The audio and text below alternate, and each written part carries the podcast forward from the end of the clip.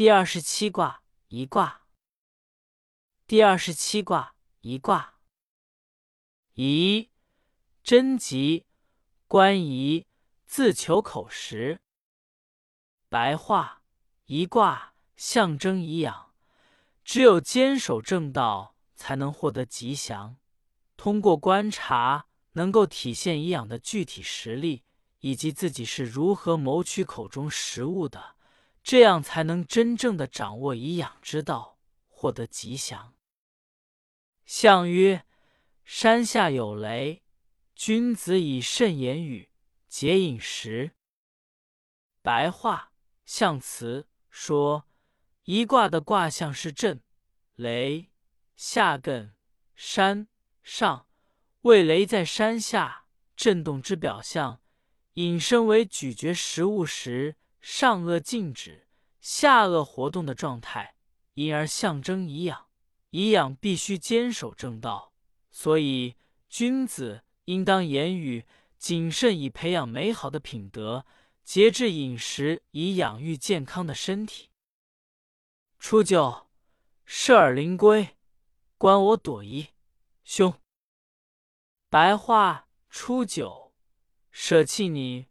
如同神龟般的聪明智慧，痴呆的看着我鼓动腮帮子进食，结果必然导致凶险。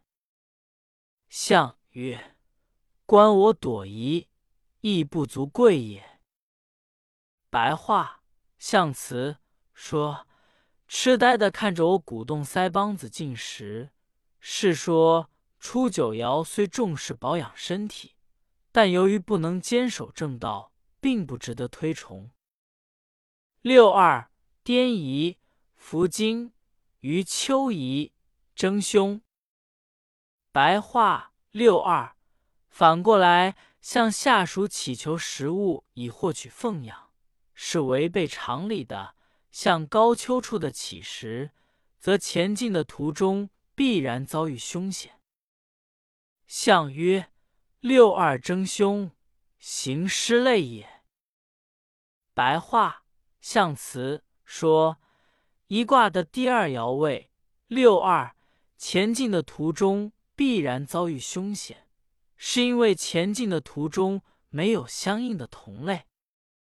六三伏夷真凶，十年勿用，无忧虑。白话六三违背以养的正道。仍然一味的只求口腹之欲，结果必然遭遇凶险，在十年的漫长岁月里被遗弃而得不到养育，没有一点好处。相曰：十年勿用，道大备也。白话象辞说，在十年的漫长岁月里被遗弃而得不到养育。是因为他与颐养的正道大相径庭，从根本上违背了养育他人和保养自己的原则和方法。六四颠夷，即虎视眈眈，其欲逐逐，无咎。白话六四反过来向下属乞求食物以获取奉养，可以获得吉祥。因为这就像老虎要扑食那样，虎视眈眈、专心致志、孜孜以求，则必然能够达到目的，当然也没有实灾祸。象曰：颠夷之极，上失光也。白话象辞说，反过来向下属乞求食物以获取奉养的吉祥，是因为六四。位居在上，与初九照应，同时又能坚守正道，虽取之于民，却又用之于民。这也就是说，他能够向下普遍地施舍光明恩德。六五福金居贞吉，不可涉大川。白话六五违背以养的正道，但是却能够安然的居于尊位。